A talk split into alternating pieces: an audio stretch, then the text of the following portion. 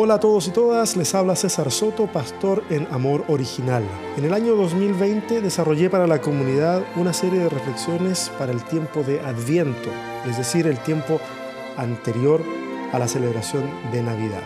Las titulé Uno de nosotros. Se las comparto. Ahora sí, ahora sí. Ok.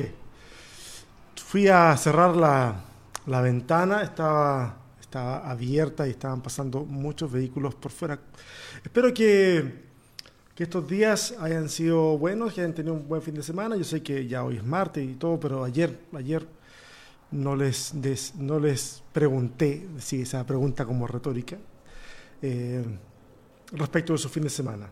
Hoy es día martes 15 de diciembre y la lectura para hoy es Lucas capítulo 2, verso 17. Pero antes de entrar a la lectura, eh, quiero hacer eh, decir un par de cosas que creo que son importantes para introducir un poquitito no solo la lectura de hoy, sino la lectura de los días que vienen. Pregunto, ¿qué tan importante es para nosotros que cada palabra del texto bíblico describa un acontecimiento históricamente cierto? Voy a repetir la pregunta. ¿Qué tan importante es para nosotros que cada palabra del texto bíblico describa un acontecimiento históricamente cierto? Ahora, evidentemente para algunos es tremendamente importante. Algunos lo van a afirmar diciendo que si está en la Biblia, entonces debe ser cierto. Y hasta ahí llegará la conversación. Hasta ahí llega. Está en la Biblia, es cierto tal cual, de pe a pa. Otros recopilarán argumentos que justifiquen históricamente, por ejemplo, la aparición de magos de Oriente, estrellas que se mueven en el cielo y se detienen con tal precisión que pueden identificar la casa donde está Jesús, cual GPS del siglo XXI, etc. Las discusiones, oh, se me cae esto, las discusiones se polarizan y dentro de, los polos están dos. ¿Es esto real?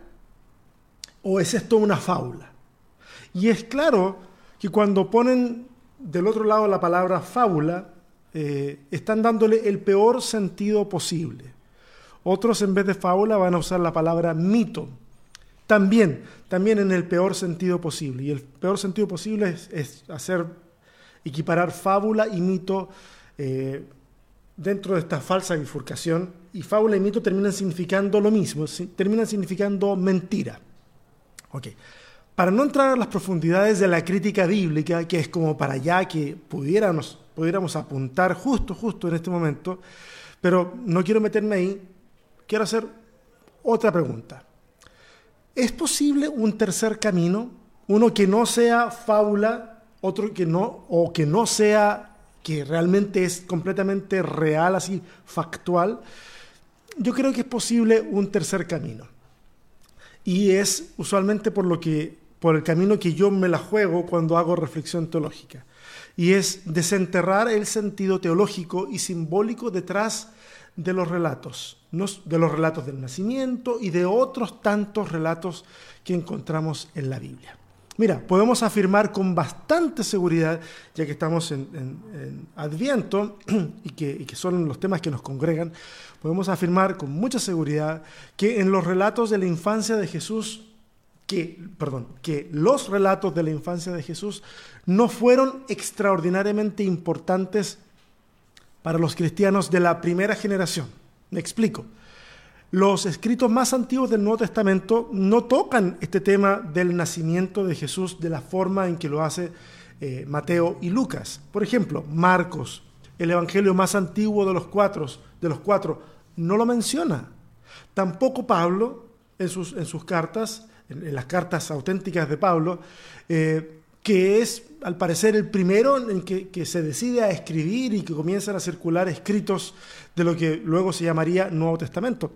Ni siquiera un evangelio tardío como el de Juan dice algo respecto del nacimiento. Lo que tenemos son los testimonios de Mateo, los testimonios de Lucas, y ambos presentan historias diferentes. Algunos piensan que estas historias son diferentes porque son complementarias. Honestamente, eso de andar armando, y lo comentaba el otro día con un amigo, un saludo, tú sabes quién eres, no, no quiero quemarte en público, Eso andar armando armonías entre los evangelios, a mí no me parece muy interesante, ni creo que los evangelistas hayan tenido esa intención de que tomáramos un texto y el otro y los juntáramos y los cruzáramos. No, no, no creo que, que esa haya sido la intención. Yo creo que cada relato tiene una esencia única que debe valorarse de manera aislada, puntual. Ese relato de forma puntual. ¿okay? En las dos semanas eh, que llevamos compartiendo lecturas en las dos semanas pasadas, hemos escarbado en las lecturas que nos propone Mateo. No cada día, pero hemos tomado varias lecturas de Mateo. Y vamos, y de hecho, pretendo hacer un par de videos más luego de la Navidad para tener la excusa de volver a algunos textos de Mateo que tienen que ver con los magos y todo eso, que es post, post Navidad. Eh, por ahora vamos a ir a Lucas. Ah, ahí en la pantalla lo tienen, Lucas capítulo 2, versos del 1 al 7. Dice así. Ok. Por aquellos días, Augusto César decretó que se levantara un censo en todo el imperio romano. Este primer censo se efectuó cuando Sirenio gobernaba en Siria, así que iban todos a inscribirse cada cual a su propio pueblo. También José, que era descendiente del rey David, subió de Nazaret ciudad de Galilea, a Judea.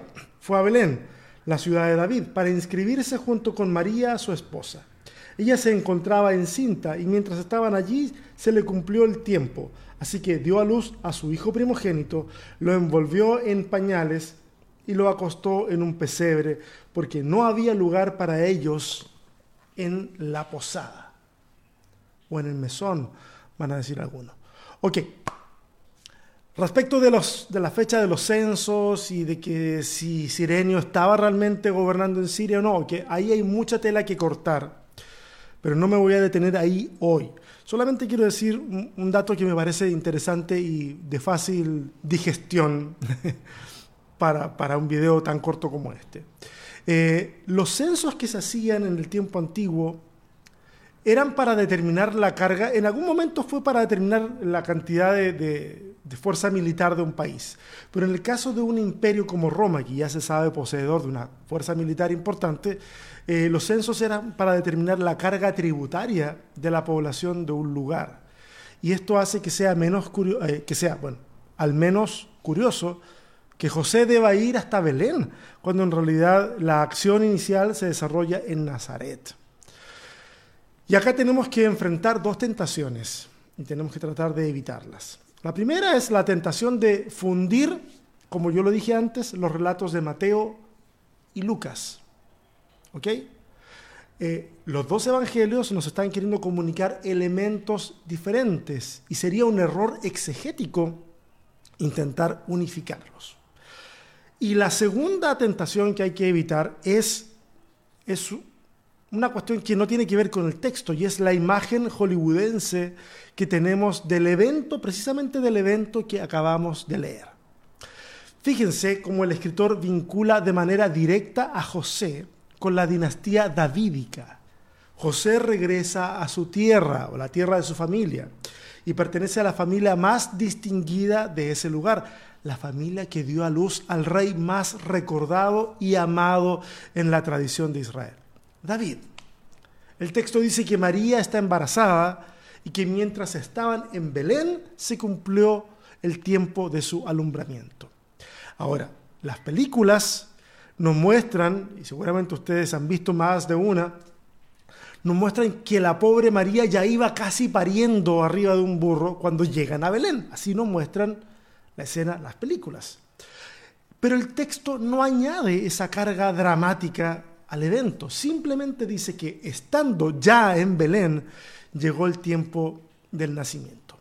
Y aquí es donde de repente nuestra mente moderna nos juega algunas malas pasadas, porque a mí me cuesta imaginar cómo a partir del texto bíblico alguien podría dibujarse en la cabeza una escena en donde José ande buscando alojamiento como, como quien lo haría hoy en un hotel, o en un bed and breakfast o algo por el estilo, en una pensión. O sea, usamos esos elementos y se los asignamos a, José y, la Sagrada Familia.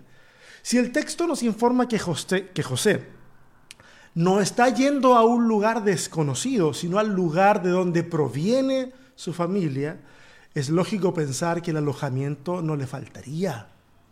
Hay familia importante en ese lugar. Ahora, ¿cómo explicamos que tengamos la palabra mesón o posada en el verso 7? Lucas, el Evangelio que estamos revisando, eh, va a usar dos palabras que en la Reina Valera se han traducido en ambas ocasiones como mesón o como posada. Uno de los casos es el caso de Lucas 2, que, acabamos de leer, y el otro caso es el del capítulo 10 en la historia de la parábola del buen samaritano. El, asunto es que en, los dos lugares aparece traducido igual en muchas traducciones. Yo tengo aquí algunas que son diferentes, pero no sé si nos va a dar el tiempo para leerlas. Pero algunas lo traducen de forma diferente. ¿Por qué diferente algunas traducciones? Porque las palabras que se usan en Lucas capítulo 2 y Lucas capítulo 10 son diferentes. En el caso de la parábola del buen samaritano, la palabra griega es pandogeion. Pandogeion. me van a perdonar, mi griego no es el mejor. Pero esa es la palabra griega que se usa en el capítulo 10.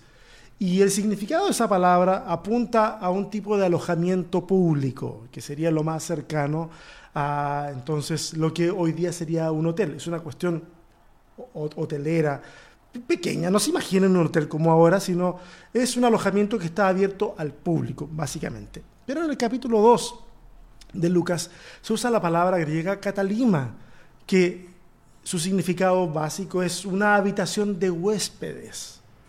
Y, es un término usualmente aplicado a la habitación de huéspedes que pudiera existir en cualquier casa.